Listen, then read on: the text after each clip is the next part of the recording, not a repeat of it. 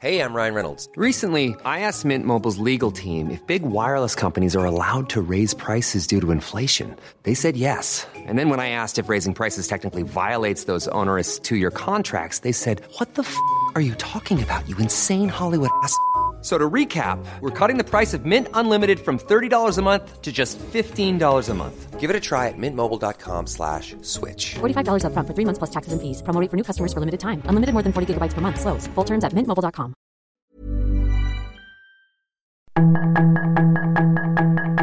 Tarde a tarde, lo que necesitas saber de forma ligera con un tono accesible. Solórzano, el referente informativo.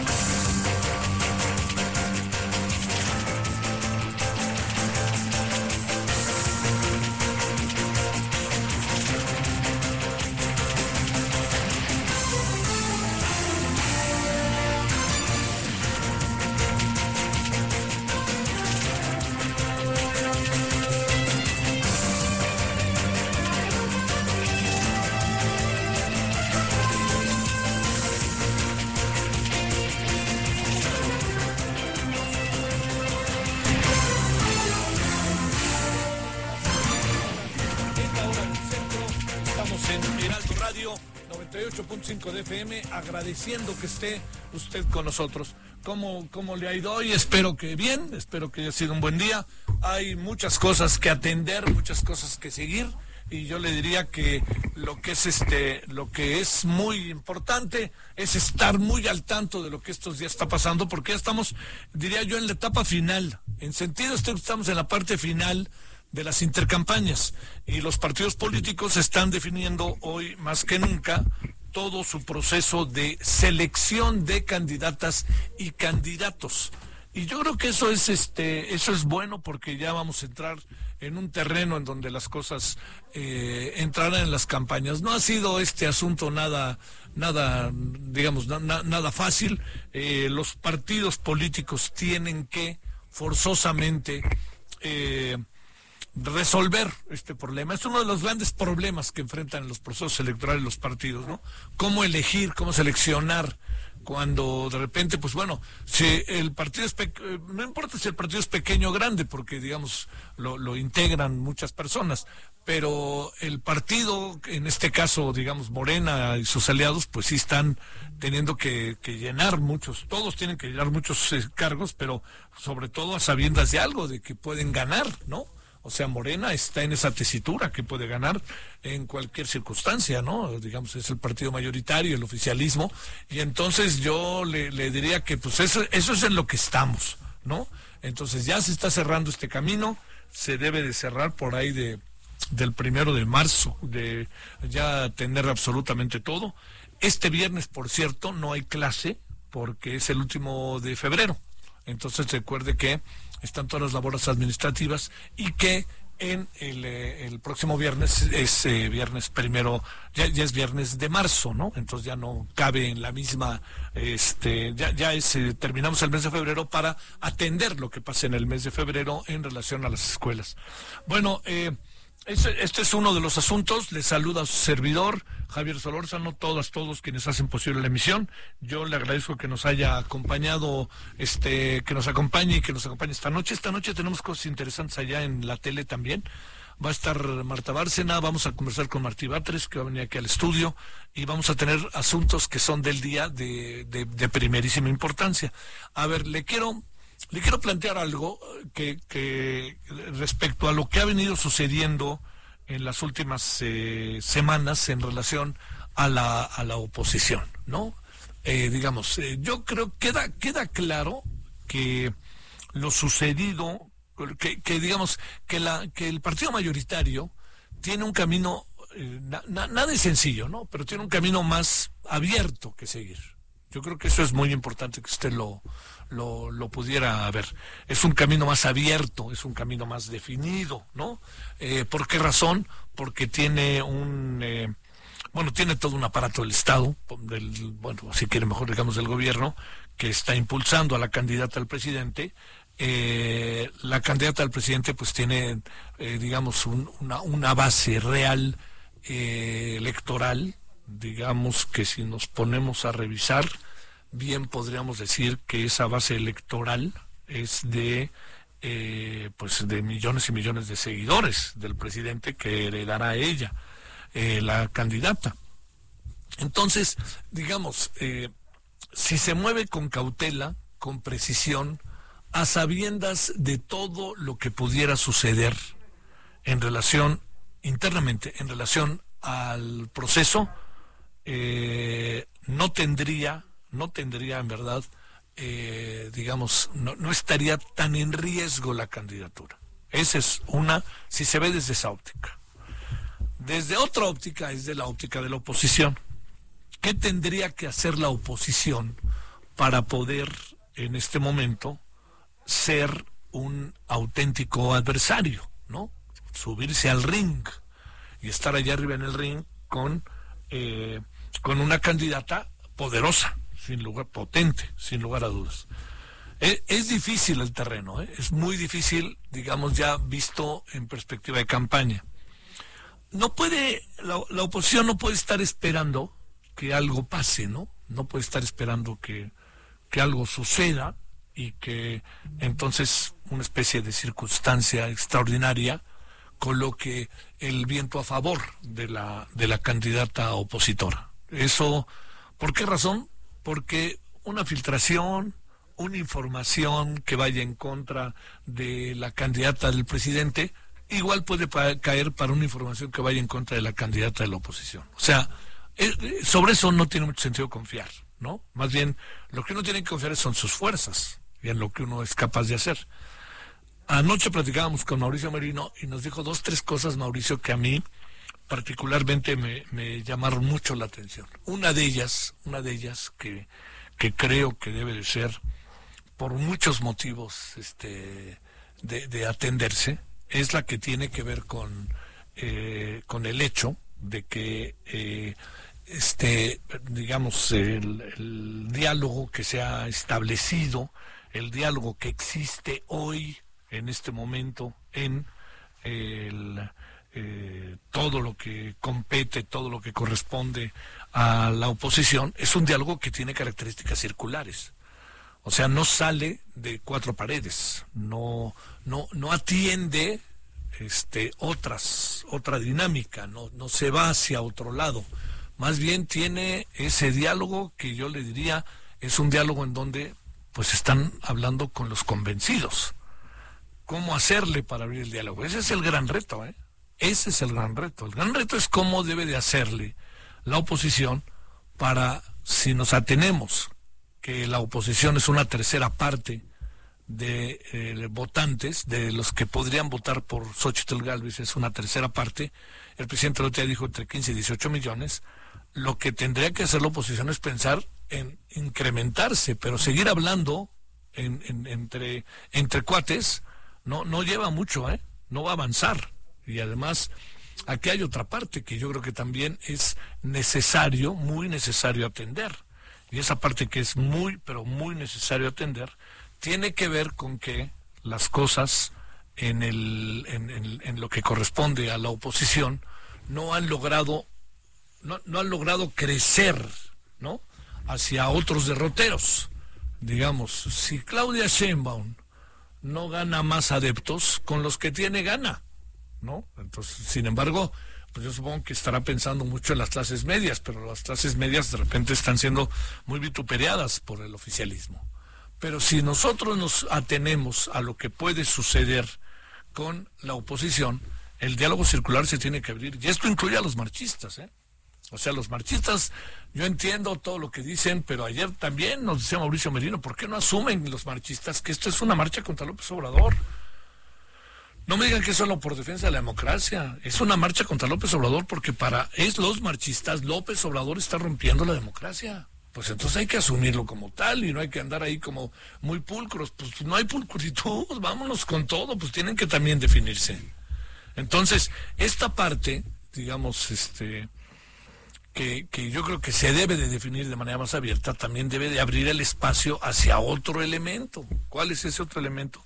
Ese otro elemento es ni más ni menos el hecho de que se abra y que se busque que el debate y la discusión alcance otros sectores de la población, no únicamente estos sectores que están, insisto, convencidos, ¿no? O sea, con lo que tiene Xochitl Galvez no le va a alcanzar. Con los convencidos no le va a alcanzar, hombre. Si quieren que ella crezca, pues tiene que entrar en los terrenos de riesgo, ¿no? Y tiene que pisar ciertas zonas que no son fáciles y que domina Morena. Pero yo creo que por ahí va buena parte del el gran debate en este momento. ¿Qué tenemos que hacer? Es la pregunta. ¿Por dónde nos tenemos que ir? Deberá de pensarse la oposición. Porque dígase lo que se diga, ya le insisto, eh, Claudia Sheinbaum tiene, de alguna otra manera, digamos, ella no se va a salir de un librito, como luego se dice técnicamente. Y yo le diría, ¿por qué tiene que salirse? No, no hay que salir, que quieren, que, que rompa con el presidente y no sé qué. Pues, espérenme, ella cree en lo que el presidente plantea. Entonces, digamos, pueden criticarlo eso, pero no significa eso que cambie la, la, condición de las cosas, ¿no? Yo diría que todo lo contrario. Esto simple y sencillamente coloca un escenario que ahí está y que fortalece a Claudia Sheinbaum y que Claudia Sheinbaum ya veremos qué hace después. Yo no tengo la más pálida idea qué va a hacer después. Pero lo que sí tengo muy claro es que la oposición tiene que cambiar el esquema de lo que está haciendo. No puede seguir pensando la oposición que ay, a lo mejor le sacan algo en contra de Claudia Sheinbaum. No, es que los hijos del presidente tienen que hacer su chamba. Y esa chamba significa correr riesgos. Y correr riesgos significa este diálogo circular y todas las cosas que se dicen sobre el presidente y sobre Claudia, que están muy vistas y revistas, pues tienen que ellos también asumir la oposición, meterse en otros terrenos, porque también hay algo que es cierto. O sea, Xochitl Galvez avanza, poco, pero avanza. Pero Claudia Sheinbaum no deja de avanzar, no deja de mantenerse en los niveles en los que más o menos ha estado. Entonces, ¿qué es lo que quieren? Que, que Xochitl Galvez avance, pues tienen que ir hacia zonas que son, primero, y buscar gente que es, en este momento, gente pues que podría cambiar el derrotero de las cosas o podría meterse este, a cambiar su perspectiva sobre lo que está pasando en el país. Y la gran pregunta que uno se hace es que usted va a decir, bueno, ¿y eso sí existe o no? Pues la gran pregunta que yo me hago es si hay gente que lo piensa, de, que, que hoy está con Claudia Sheinbaum, si hay gente que piensa, o con el presidente, si hay gente que piensa diferente, ¿no? Y yo no veo que piensen diferente. Se lo digo, yo no lo veo, ¿eh? No lo veo. Entonces, por eso es, un, es una gran batalla. Es una, es una circunstancia, créamelo, sumamente, sumamente importante. Y yo le diría que no solamente es eso, si no es una circunstancia brutal, es una circunstancia que es este particularmente este decisiva, pero todavía no estamos del bueno, yo creo que todo esto no se acaba hasta que se acaba, ¿no? Como diría Yogi Berra, pero no se trata solo de eso, sino se trata de que para llegar al final, pues uno tiene que cambiar ciertas cosas. Y si no se cambian, ahí se va a fortalecer y se va a seguir fortaleciendo Claudia Sheinbaum. Si es que, si es que eso también está pensando la oposición, porque no vaya a ser que los partidos políticos anden con la idea de, bueno, pues total, si pierde este Xochitl, pierde Xochitl y lo que queremos es el Congreso. Pues también todo lo que va a pasar en la elección va a jalar unas cosas a otras. Yo creo que la Ciudad de México va, va, a tener una dinámica propia, las alcaldías van a tener una dinámica propia, el Congreso del país, los diputados, senadores van a tener una dinámica propia, los estados van a tener dinámicas propias, pero no podemos negar que como pasó en el 2018, el voto por López Obrador fue fundamental para el gran triunfo en los estados de Morena y sus aliados. Y aquí va a pasar lo mismo. Un gran triunfo de Morena es un gran triunfo que se expande, no se hace únicamente un triunfo por la presidencia. Y eso supongo que la oposición lo anda viendo en sus análisis de las cosas, ¿no? Bueno, pues esto es parte de lo que hoy tenemos, porque, pues, digamos, dos días después de la marcha, pues como que no ha pasado nada y como que uno diría, pues quieren cambiar, pues tienen que cambiar, ¿no? Y tienen que correr riesgos. Bueno, esa es una de las cosas que tenemos. Otra de las cosas que tenemos, que yo creo que son este, importantes el, día de hoy, es que de nuevo se sacudió de manera muy brutal el país con hechos de violencia, particularmente en Guerrero. Al rato le entraremos al asunto, pero por lo pronto, si a usted le parece, cuando son las 20 con 15, casi con 16 en hora del centro, de este 20 de febrero del 2024, si le parece a usted, vámonos con un resumen para que sepa cómo anda México, cómo anda el mundo, y regresamos con algunos asuntos que se han dado en las últimas horas, y la siguiente media hora hablaremos de lo que pasó en Guerrero y de un asunto, bueno, en Guerrero y en otros lados, y de un asunto que, pues, es un dolor de cabeza, la verdad. Emilio Lozoya, todo indica que quedará, este, podrá seguir, no quedará en libertad, eh, que quede claro, pero podrá seguir su juicio eh, bajo prisión domiciliaria, bajo su, en su casa, ahí podrá seguir y ya veremos qué pasa y cuánto tiempo y qué sucede. Pero como alguien, como se ha venido diciendo, da la impresión de que este caso se les está cayendo. Si no es que ya se les cayó, hablaremos de ello al rato.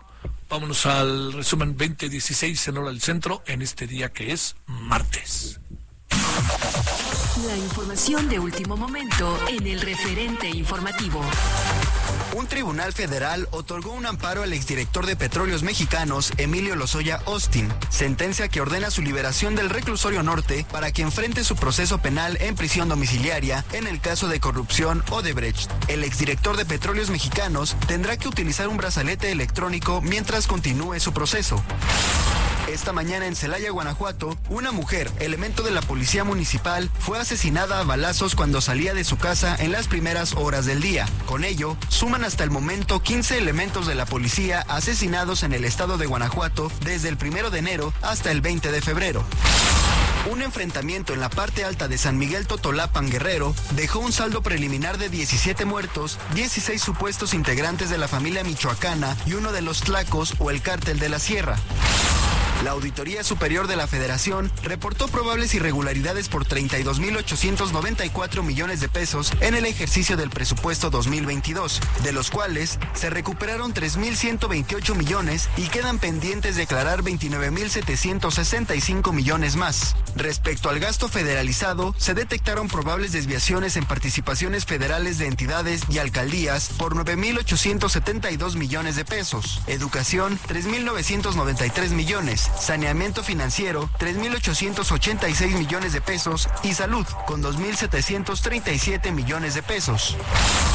A dos meses de haber llegado a la Suprema Corte de Justicia de la Nación, la ministra Lenia Batres Guadarrama ya vivió momentos de tensión con otros integrantes del máximo tribunal por la ley de la industria eléctrica. Sin embargo, aseguró que no espera ser la amiga de nadie. Yo no tengo ningún tipo de interés personal ligado a ningún familiar, ni de interés personal este, mío, ¿no? Por eso es que, insisto, ni siquiera se plantea. Gracias a las precipitaciones registradas la semana pasada, el almacenamiento conjunto de las tres principales presas del sistema Cutzamala se mantuvo en el nivel reportado la semana anterior. Sin embargo, no logran recuperarse. Esto a 127 días de la proyección de la Comisión Nacional del Agua en que llegarán a su nivel mínimo de operación, el denominado día cero. Estados Unidos vetó un proyecto de resolución del Consejo de Seguridad de la ONU que pedía un alto al fuego inmediato en Gaza, el tercer bloqueo de ese país a una iniciativa de ese tipo desde el inicio de la guerra entre su aliado Israel y el grupo islamista palestino Hamas. Sus comentarios y opiniones son muy importantes. Escribe a Javier Solórzano en el WhatsApp 5574 50 13 26.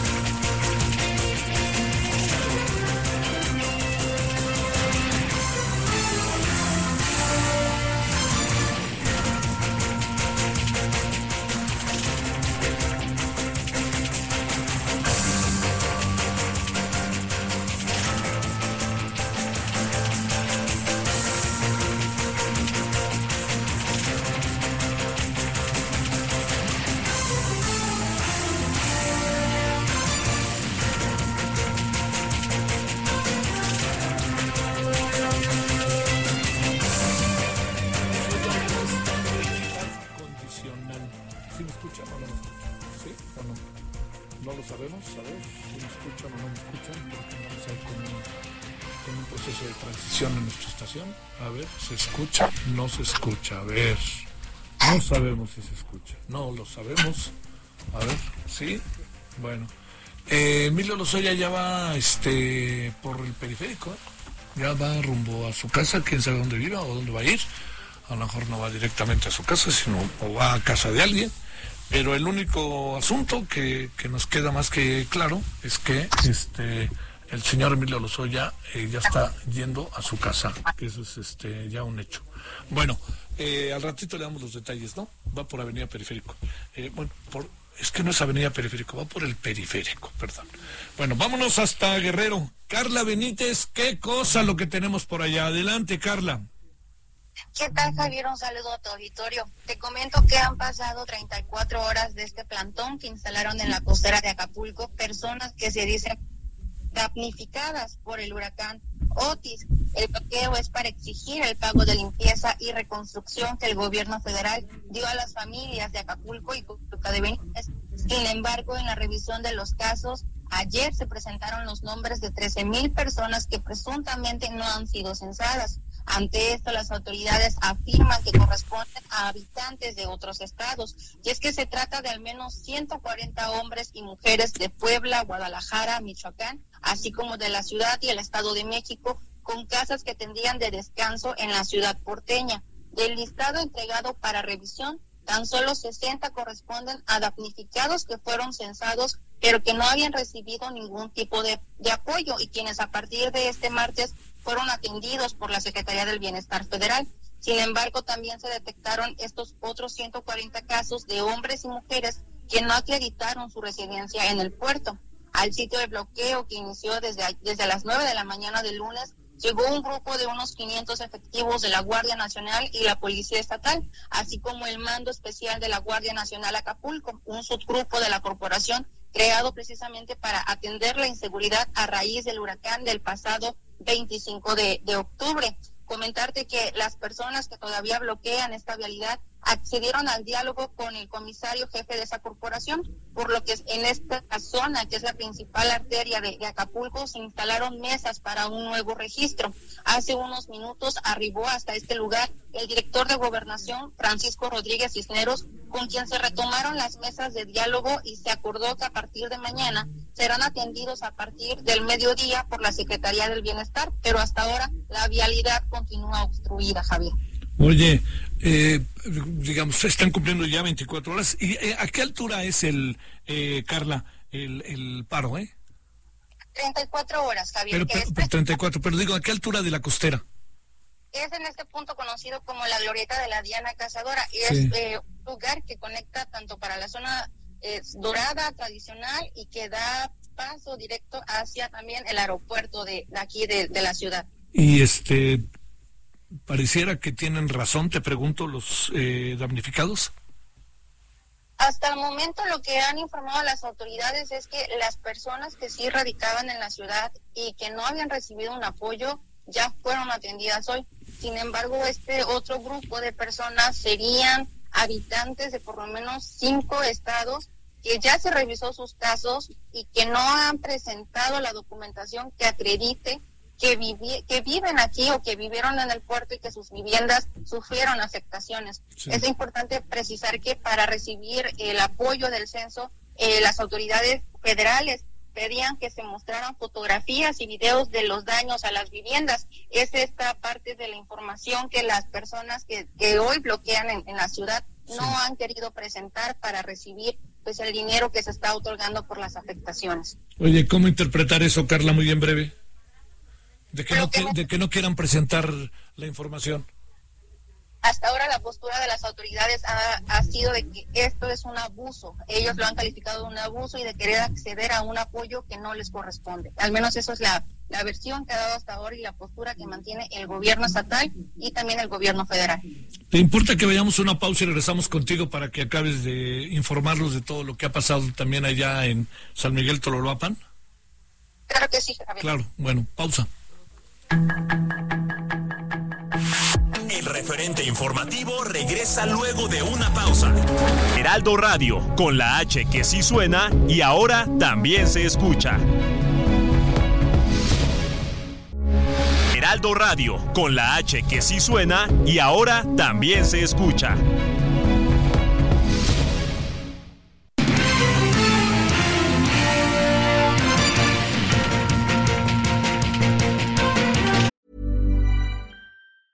I'm Sandra, and I'm just the professional your small business was looking for. But you didn't hire me because you didn't use LinkedIn jobs. LinkedIn has professionals you can't find anywhere else, including those who aren't actively looking for a new job but might be open to the perfect role, like me.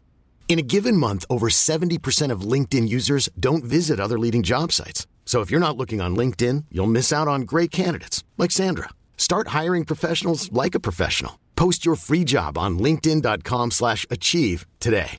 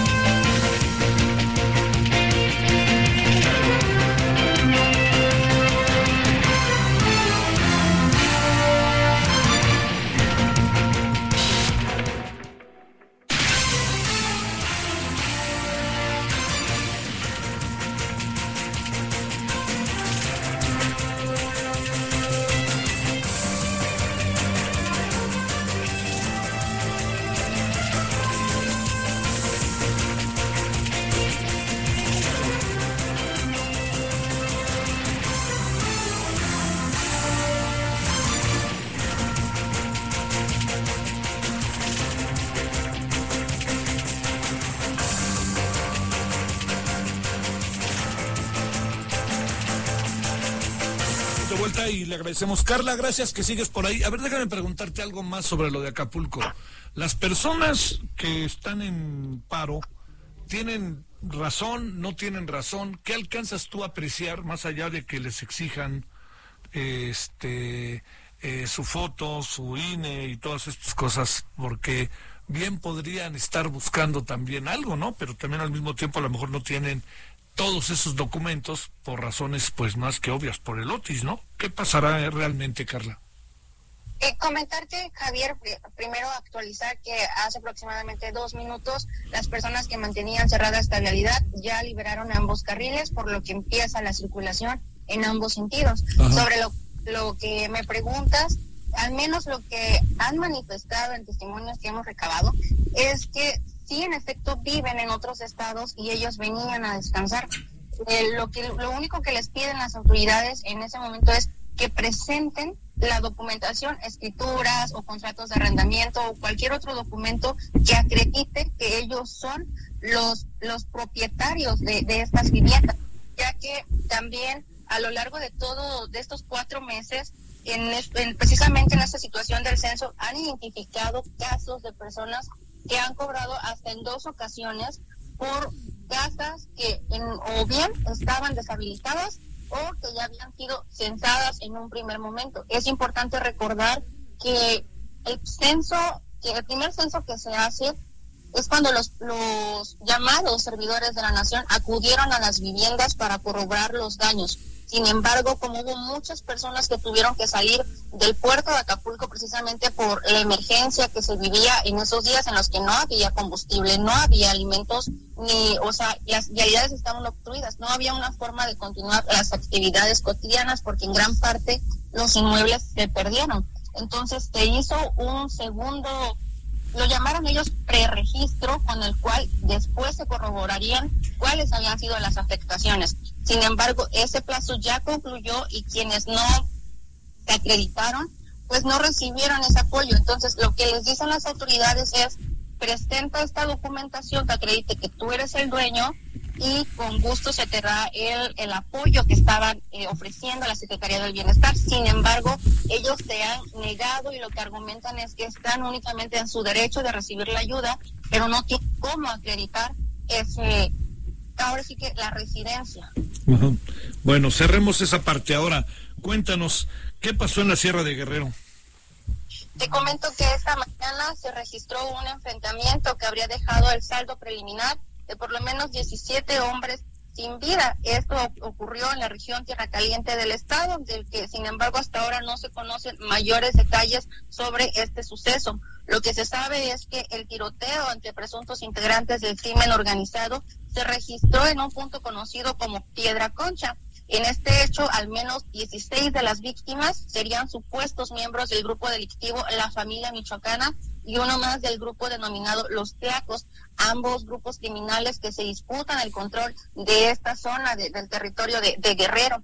En videos circulados en redes sociales que corresponderían a este suceso, se ve que las víctimas vestían camisolas tipo militar. En estas grabaciones, Javier también se observa a sujetos disparar a los cuerpos de los hombres y posteriormente prenderles fuego. Te comento que la Fiscalía de Guerrero hasta el momento ha dicho que desde esta tarde, agentes de investigación de la institución, el ejército y de la policía del estado se desplegaron a esta zona para corroborar qué fue lo que sucedió.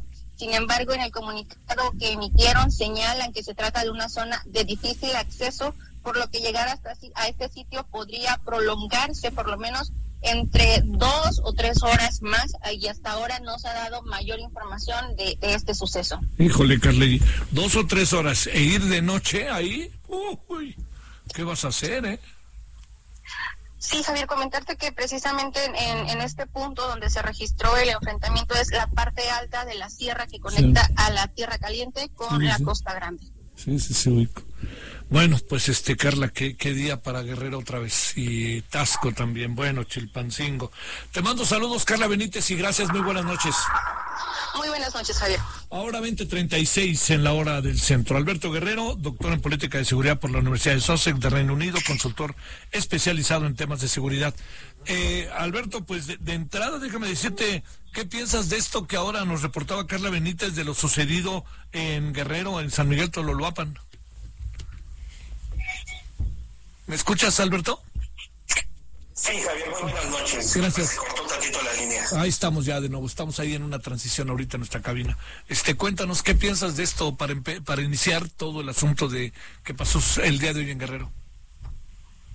Pues sencillamente que al final seguimos viendo una ausencia total del Estado, que al final las rivalidades históricas entre los ardillos, entre en este caso los tlacos con la familia michoacana, pues sin duda es lo que está dejando hoy en día este grave problema de ingobernabilidad y como lo comentaba tu corresponsal, el tema eh, más fehaciente es la llegada de los elementos a la zona para tratar de tomar el control de esta, de esta demarcación de tierra caliente, donde sin duda se observa una ausencia total del Estado, donde al final de cuentas pues el, pacto no alcanza para, para que la familia michoacana entre dentro de la negociación y por el otro lado, pues al final de todo se sigue desnudando la poca gobernabilidad que tiene el Estado de Guerrero, amén también de la parte que le corresponde al gobierno federal. Creo que sin duda estamos ante una encrucijada en el cual en otros tiempos quizás ya se hubiera declarado la desaparición de, de poderes, tomando en cuenta el tema de cómo se ha venido desarrollando la violencia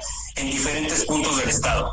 Oye, a ver, déjame plantearte, ¿cómo es posible que haya todos los primeros informes te plantearan que hay 16 personas muertas de la familia michoacana y solamente una del otro bando? ¿Qué pudo haber pasado, eh?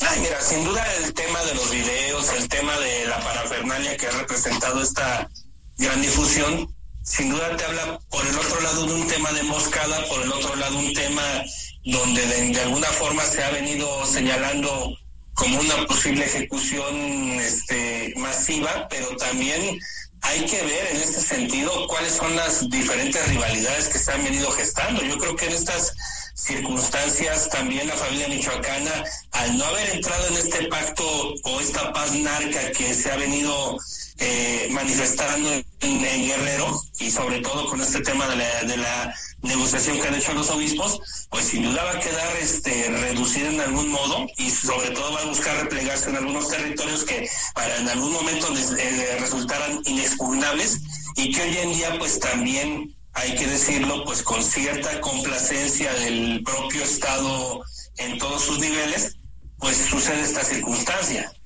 Híjole, oye, pero, pero sí que es algo que también rompe un poco, pienso yo, ¿no? Este, el discurso oficial. en la materia, ¿no? Que ya no hay matanzas, que ya no hay enfrentamientos, pues yo creo que, que sí rompe un poco eh, lo que el propio presidente ha insistido en el estado de las cosas, ¿no? Digo, no se trata de, de desacreditar al presidente, ¿no? Sino simplemente decir, eso sí que cuenta, ¿no?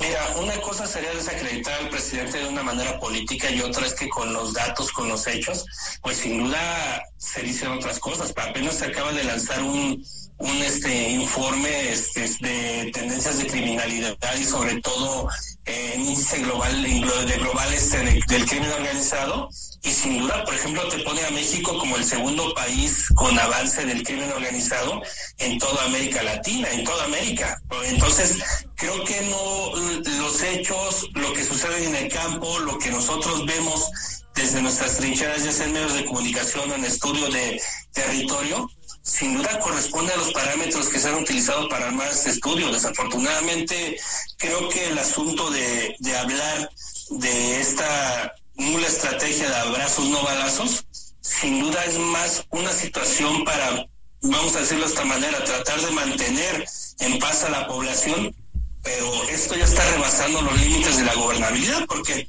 Hoy fue Guerrero, después va a ser este Michoacán, después va a ser Jalisco, el poco rato va a ser Veracruz, y así como hemos venido hablándolo cotidianamente, Javier, en cada uno de los puntos que tú me hables del país, sin duda hay un foco rojo. Hace dos días fue Tamaulipas. Entonces creo que hay, el, el discurso oficial podrá ir enfocado a calmar un poco a la población, pero los hechos, los estudios, lo que sucede cotidianamente, lo que vive la gente en las calles y en el territorio, sin duda va muy de la mano con lo que nosotros tenemos como percepción y no necesariamente pasa por la arena política, pasa por una arena de datos, por una arena de, este, de, de acciones que se realizan en el territorio con el crimen organizado, lo que sucede el debilitamiento de las policías municipales y estatales, por el otro lado la inoperancia de la Guardia Nacional y el poco conocimiento de terreno que en muchas ocasiones tiene el ejército mexicano.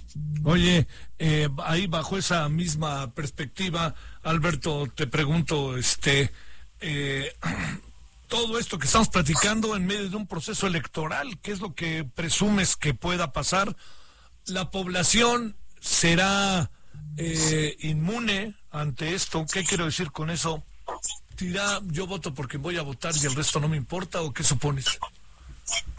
Pues mira, yo creo que la población y sobre todo en estas condiciones de violencia, mucha de la población ya sabe por quién va a votar porque ya fue, vamos a decirlo de esta manera, eh, cooptada para votar por un determinado candidato, tomando en cuenta que muchas regiones del país están gobernadas por el crimen organizado y no necesariamente por, por el gobierno legalmente constituido. Entonces creo que la población puede ser inmune. El grave problema que nosotros estamos viendo es en el tema de las candidaturas, sobre todo en poblaciones donde o no se puede lanzar candidato o simplemente el crimen ha impuesto candidato a los partidos políticos y ellos han tenido que ceder en algún momento las propias negociaciones para que ya sea un representante de ellos o en todo caso que el propio candidato ceda posiciones de poder dentro de los gabinetes municipales o estatales para que se ejerza el propio control, porque como hemos dicho, el control no, no solamente es la venta de, de sustancias ilícitas o, la extorsión, también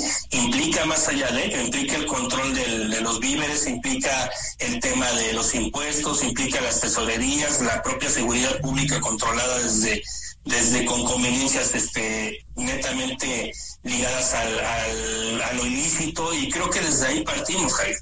A ver, cerremos preguntándote, según el índice global de crimen organizado, México es el tercer lugar a nivel mundial. ¿Qué quiere decir esto? ¿Quién está arriba de nosotros? ¿Por qué, por qué se agudizó el problema de manera tan brutal que nos coloque en un terribilísimo tercer lugar? Pues muy sencillo, yo creo que en estas circunstancias la propia estrategia nos está, o la nula estrategia que ha seguido el gobierno mexicano, nos ha colocado en esta posición terriblemente dañina, sobre todo ¿por qué? porque este informe recopila operación criminal en más de 190 países, o sea, no estamos hablando de que es un índice pequeño. Si uno revisa el informe, son alrededor de 248 páginas donde te señalan indicadores sobre tráfico de armas y drogas, sobre trata de personas, delitos financieros, delitos cibernéticos, delitos ambientales. Entonces creo que el asunto es un poco un estudio integral donde por arriba de nosotros, por ejemplo, está Colombia, que sin duda estamos, por ejemplo, en el continente americano, Colombia en primer lugar, México en segundo, y por el otro lado, quien encabeza esta, estas posiciones de privilegio, entre comillas, es Birmania, que está ubicada en el sur de, Asia. Entonces, eh, países que no han tenido una adecuada política de seguridad, que por ejemplo en el caso de Colombia se ha venido desbocando últimamente por el descuido que se ha tenido en sus propias fuerzas del orden, y en México pues ni dudarlo. Al final de cuentas creo que los los datos y los hechos, todo lo que sucede de manera cotidiana, habla más que lo que pudiera decir un informe que quizás tiene metodología científica, pero que sin duda, pues la, narrativa de los hechos, lo que sucede en los periódicos, lo que leemos en los periódicos, ilustra más a la realidad cotidiana de la gente. A ver, para cerrar, ¿cómo imaginas el proceso electoral bajo estas variables?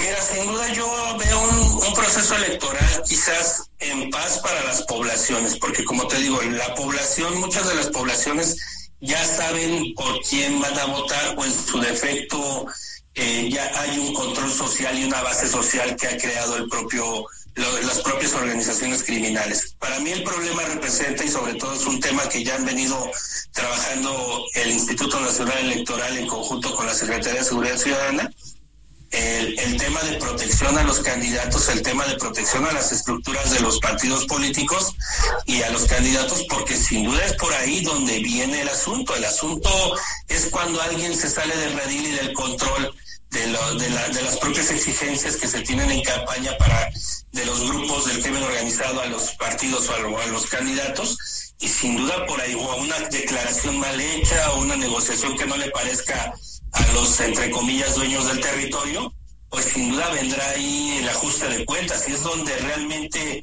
lo hemos venido señalando, inclusive desde estas precampañas hemos visto pues muchos asesinatos y asesinatos tomando en cuenta este periodo electoral, Javier.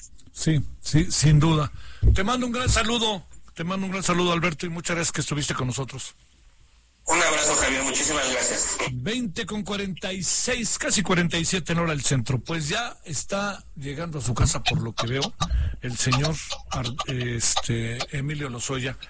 Arturo Ángel, ¿qué crees que está pasando? Y te agradezco muchísimo que nos des tu crónica y lo que has venido investigando a lo largo de todo este tiempo.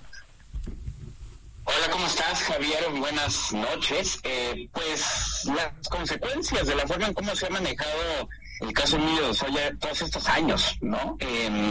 un caso donde me parece que la Fiscalía General de la República y el gobierno del presidente López Obrador pues apostaron a, jugar con Emilio a ser este testigo colaborador, este testigo estrella, fueron al extremo benévolos con él. Javier, ¿no? Recordarás que lo trajeron en realidad lo tuvieron que traer desde Europa con una eh, a donde se había escapado con una extradición con una ficha, ficha roja de Interpol.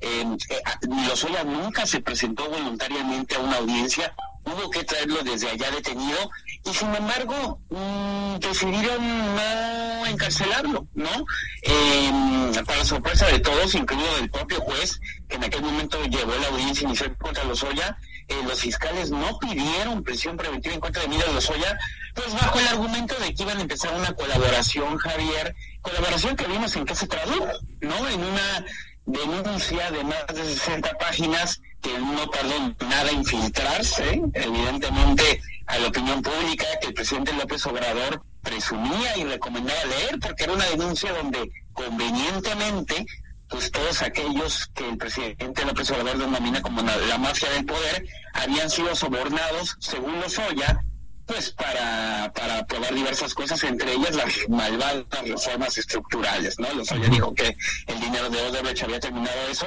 pero a la postre, Javier, no se terminó confirmando nada, no se terminó aprobando nada, y pese a ello, en realidad Lozoya la llevaba bastante tranquila, diría, hasta que en el 2021 la periodista colega Lourdes Mendoza lo fotografió pues, en el restaurante famoso este, ¿no? De, de Polanco comiendo ahí. Se hizo un escándalo, Javier, al presidente López Obrador no le gustó la imagen, en la mañanera se molestó bastante eh, y pues eso derivó en que la Fiscalía General de la República también modificara esta posición tan laxa que había tenido con Emilio Lozoya y, y terminaron encarcelándolo, metiéndolo en una prisión preventiva bastante dudosa desde el inicio porque pues en realidad mm, más allá del escándalo y de lo mal que se veía eso Javier pues finalmente Lozoya tenía un brazalete electrónico, no tenía ni prisión domiciliaria, entonces el hecho de que él estuviera comiendo ahí pues no significa tampoco ninguna violación a las medidas que le impusieron, pero bueno, se, el, presidente se molestó, en ese momento caminó la petición de prisión preventiva, pero pues ya dos años de distancia, con los criterios tan estrictos que la Corte Interamericana le ha puesto a México con justa razón en el sentido de que se abusa de la prisión preventiva en nuestro país para meter a personas a la cárcel sin sentencia, pero sobre todo con los argumentos que, que la defensa de los hoy, encabezada por los abogados Alejandro Rojas y Miguel Antiveros, tenían justificados de que a los Lozoya se le encarceló más por un escándalo de una foto que porque él violara las disposiciones, pues todo eso se conjugó para que finalmente esta semana Lozoya pues ganara en un tribunal de apelaciones este recurso en contra de la prisión preventiva, Javier, y pues que el día de hoy se le levantara y se le volvieran a reinstalar, digamos, pues las medidas cautelares que la Fiscalía, insisto, pidió desde un inicio, que solamente era el brazalete electrónico que firmara cada 15 días. Sí. Oye, este, ¿y qué? Este, se va, pues se va a su casa, ¿no? ¿O qué? ¿Y qué? ¿La va a pasar bomba, pues no? ¿La va a pasar bomba? Pues Sí, es decir, eh, pues vuelve a como estaba al principio, que insisto, la verdad está pasando bastante bien, ¿no? Ahora, lo que debería de preocuparnos en este asunto es el fondo del tema, ¿no? Es decir, más allá la medida cautelar, de que la Fiscalía en un inicio de nueva cuenta, pues fue muy, muy amiga de los Oya, le puso estas medidas tan endebles que ahora se le vuelven a poner. ¿Qué pasa con el fondo? O sea, el caso Odebrecht y la acusación en contra de Emilio de los Oya, porque bueno, finalmente no había las pruebas suficientes, no las tenía los Oya, no las tenía la fiscalía, no se pudo probar nada de lo que dijo, pero entonces, ok, Lozoya, de acuerdo con la propia acusación de la Fiscalía, es responsable de haber recibido unos sobornos de Odebrecht.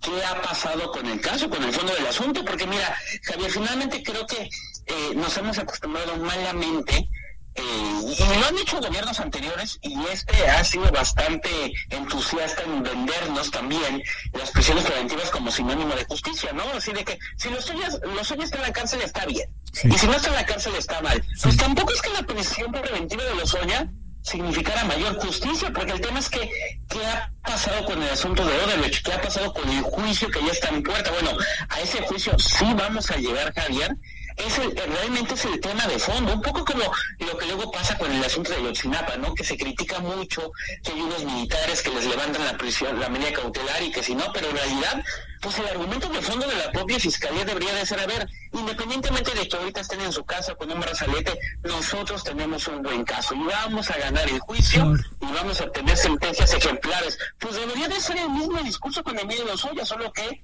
alerta roja, resulta que no sabemos si por descuido, por estar jugando con los hoy al testigo colaborador, o vete a saber por qué, no armaron bien la investigación contra Emilio Lozoya por el asunto de Odebrecht, no recabaron las pruebas bancarias con los requisitos que tenían de que fueran por autorización de un juez y resulta que en una acusación de lavado de dinero donde se sostiene que Emilio Lozoya recibió sobornos, los fiscales ahora ya se quedaron sin poder presentar en el juicio las pruebas bancarias. Imagínate las probabilidades de ganar ese caso. Evidentemente promovieron una apelación, la perdieron para variar y ahorita el asunto está en un amparo, eh, Javier, donde están intentando rescatar esas pruebas. Si no lo rescatan, pues será con los puros testimonios de dos o tres personas como la fiscalía intentará ganar el juicio de Overwatch, insisto, es el verdadero fondo del asunto y es de lo que tendríamos que estar hablando todos. Oye, y este, a ver, yo entiendo que no la ha librado Emilio Lozoya, pero uno dice, ¿dónde anda la justicia mexicana? Pero ¿dónde andan la presentación de pruebas? A Rosario Robles se le fueron encima y ella se presentó, ¿no? Y resulta que Emilio Lozoya se fuga y lo meten a la cárcel y todavía andan ahí que en la mira, traen en la mira a Rosario Robles después de cada vez se presenta y cada vez que le preguntan algo ahí está. Híjole, esto no funciona así, ¿no? Es lo que, es lo que nunca se entendió un poco de, de, de por qué era tan contradictorio este trato tan, tan, pues tan amigable que había recibido Emilio Lozoya. Y porque mira, Javier, seguramente mañana el presidente López Obrador saldrá a decir que los jueces malvados y que todo es culpa del Poder Judicial. Pero recordemos lo que acabo de decir. Fue el propio gobierno del presidente López Obrador y la propia fiscalía quienes no quisieron encarcelar a Emilio Lozoya desde un inicio. Cuando Rosario Robles reclamaba por qué ella, que fue voluntariamente a la audiencia, porque ella sí la dejaron en la cárcel cuando Emilio Lozoya hubo que traerlo desde otro país y ni aún así la metieron al reclusorio norte, Gertz dio una declaración diciendo que es que Rosario Robles no coopera y Emilio Lozoya sí está cooperando. Que por cierto, derivó en uno de varios amparos que terminó ganando Rosario Robles diciendo este señor me está criminalizando, porque está diciendo que como yo no me presto al juego de las denuncias estas estas, estas que suenan increíblemente bien políticamente, pero que no tienen ningún sustento en pruebas, pues entonces por eso me metieron a mí al bote. Pues sí, es cierto, Javier, ¿no? Así fueron la situación y pues ahora que llega la hora de la verdad, que hay que pelear con ella, pues es donde el asunto se está cayendo. Gracias por todo.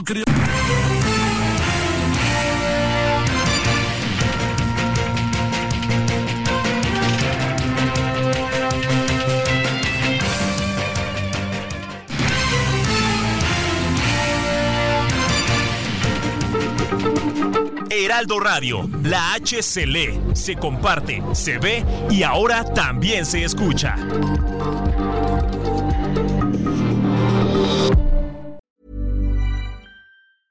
Acast anbefaler. Mit navn er Anders Morgenthaler. Over for mig sidder Roald Bergmann. Vi har lavet en ny podcast, der hedder Dopaminklubben. Og Dopaminklubben er en klub, hvor ADHD er fucking sjovt, og hvor det griner. Det behøver ikke at være super alvorligt. Vi er skide trætte af alle de der podcasts, der forklarer mig nederen der. Vi gør grin med vores ADHD. Mulig ADHD. Ja, vi udreder mig, fordi nogen siger, at jeg har det. Jeg ved det ikke rigtigt. Det finder vi ud af. Vi har i hvert fald lavet vedmål. Ind og lyt til Dopaminklubben. Hver uge udkommer vi. Der laver vi sjov og spas med at have den her vidunderlige dopaminmangel.